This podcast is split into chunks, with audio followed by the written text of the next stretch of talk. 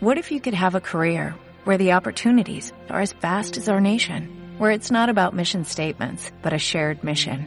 At U.S. Customs and Border Protection, we go beyond to protect more than borders, from ship to shore, air to ground, cities to local communities. CBP agents and officers are keeping people safe. Join U.S. Customs and Border Protection and go beyond for something far greater than yourself.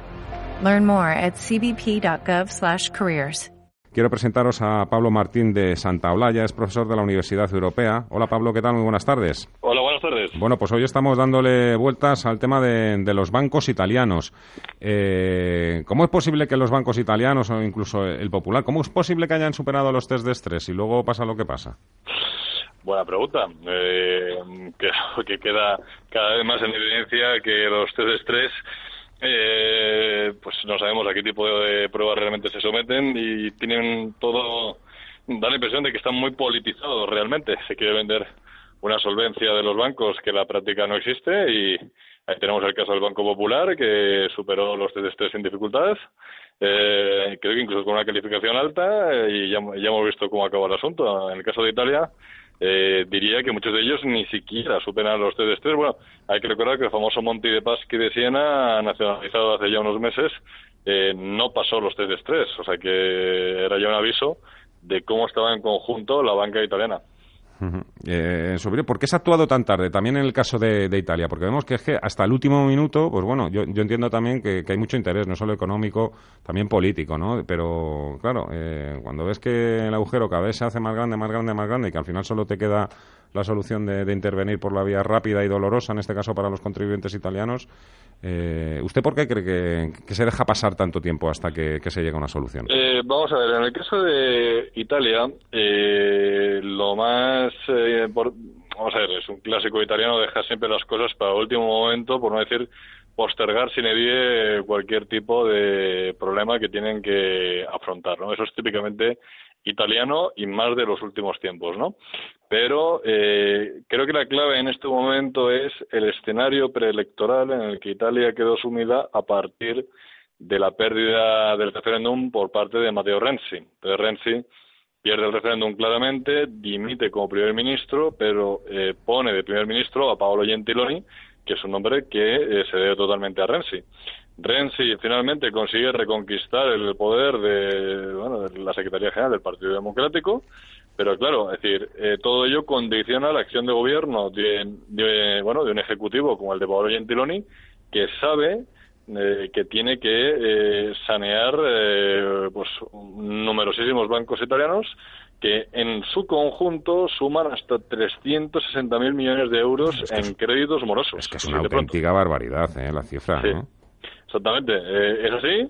Y además, lo peor de todo ello es que se está perdiendo la ocasión de poder hacerlo en las mejores condiciones posibles, que es teniendo a un compatriota suyo como es Mario Draghi, que además eh, él es parte del problema porque Draghi era gobernador del Banco de Italia cuando en Italia comenzaron a concederse muchos créditos, no para, tema, no para temas inmobiliarios, sino sobre todo para sanear empresas eh, o intentar que siguieran funcionando eh, durante los años, diríamos, básicamente 2009-2011 y que, bueno, pues no se aprovecha esa circunstancia y entonces, claro, al final los bancos acaban cayendo.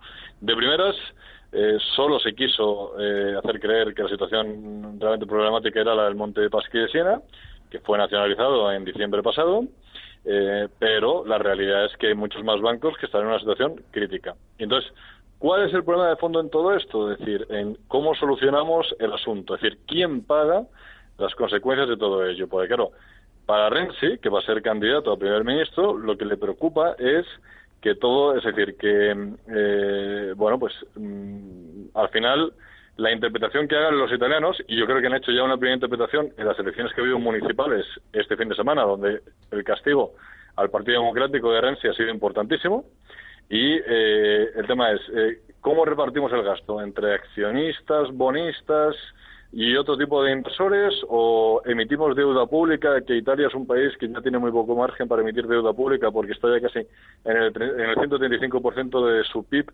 y, por supuesto, incumpliría claramente sus objetivos de déficit, pues ahí está el asunto, ¿no? Mm, eh, acláreme algo que yo, la verdad es que sigo sin llegar a entender. Eh, con las nuevas reglas del juego que se pusieron en marcha, precisamente se hizo para evitar que el contribuyente fuese el que tuviese que costear los eh, futuros rescates. Eh, y todo a raíz, además, del caso Bankia, ¿eh? aquí en España. ¿Cómo es posible entonces que ahora Bruselas le permita al Estado italiano inyectar directamente dinero público? pues, pues básicamente por, yo diría que por una componente de tipo claramente político, es decir, ellos, vamos a ver, hay que tener en cuenta que en este momento en Italia el movimiento Cinque Stelle, los futbolistas de, de Grillo, van encabezando las encuestas y entonces ellos quieren evitar, es decir, las autoridades comunitarias, eh, el gobierno italiano, etcétera, quieren evitar, como sea, que eh, Cinque Stelle haga con el poder. Y además Cinque Stelle tiene la ventaja de que no tiene ninguna vinculación con el programa bancario, por lo tanto a ellos no les supondría ninguna merma de cara a votos, sino todo lo contrario.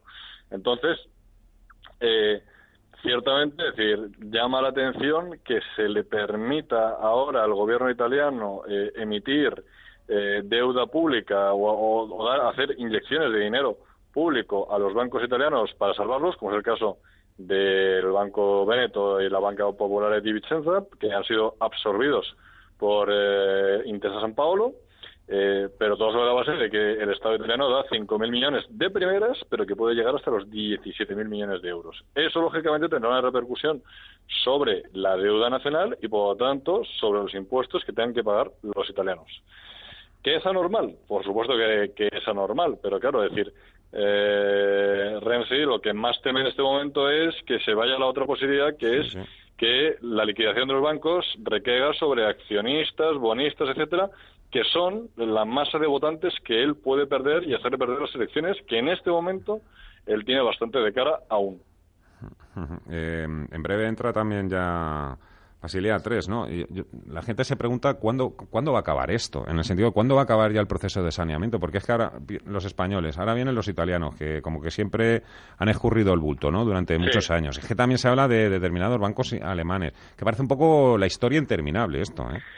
Cierto. Bueno, ahora, e, es que sería bueno escuchar de vez en cuando al señor Draghi, porque Draghi habla poco, pero habla muy claro. Es decir, hay que recordar que cuando la prima de riesgo eh, subía de manera vertiginosa en 2012, en el verano, tanto en España como en Italia, bastó que el señor Draghi dijera voy a hacer lo que sea posible para salvar la moneda única para que comenzara a bajar esa prima de riesgo, pues también Draghi dijo hace, creo que alrededor de un año, año y medio, dijo, hay demasiados bancos en Europa. Y seguro que tenía en mente los bancos italianos. Hay demasiados bancos en Italia, eh, muchísimos y la mayor parte de ellos con una situación, con unos balances que dejan bastante que desear. Entonces, eh, claro, a Italia le está viniendo ahora lo que le vino a España en 2012, es decir, el gobierno tuvo que poner muchísimo dinero eh, en ayudas públicas para sanear el sector financiero, los italianos se salvaron de ello pero claro, llega ya un momento en que esto ya no se puede evitar porque ya, nos encontramos a todo con un problema de liquidez y sobre todo con un problema de retirada de efectivo y eh, por lo tanto es lo que viene justo después. Después del problema, italiano, del problema español va a venir el problema italiano y vamos a ver eh, cómo se soluciona, pero, pero claro, esto es algo que lo peor es que Renzi sabía que iba a pasar. Él sabía en diciembre cómo estaba la banca italiana. Eh, hizo eh, ni él, ni, Monti, ni Leta hicieron prácticamente nada por sanear el sector bancario. Y claro, como las elecciones italianas parecía primeras que se iban a celebrar en la primavera, luego ya casi en el verano, ahora ya nos vamos al otoño y a lo mejor hasta comienzos del año siguiente, pues eh, bueno, pues así estamos en, en, este momento, ¿no? Entonces, como digo, la situación muy compleja y va a ser difícil que el Partido Democrático de Rennes, que es a fin de cuentas quien está gobernando desde el año 2013, pues eh, no sufra las consecuencias de ese saneamiento que ya es absolutamente urgente. Bueno, pues vamos a escuchar precisamente a Mario Draghi durante los próximos minutos en un coloquio que está manteniendo ahora mismo con jóvenes estudiantes de la Universidad de Lisboa. Seguramente habrá algún joven ¿eh? que, que, estos se atreven con todos los estudiantes que le pregunte también por la situación del sector financiero. Eh, en cualquier caso, le vamos a despedir que sabemos que, que tiene mucho, mucha tarea hoy por delante. Pablo Martín Santaolalla de la Universidad Europea. Un placer, muchas gracias, un fuerte abrazo. Nada, muchas gracias, un saludo, hasta luego.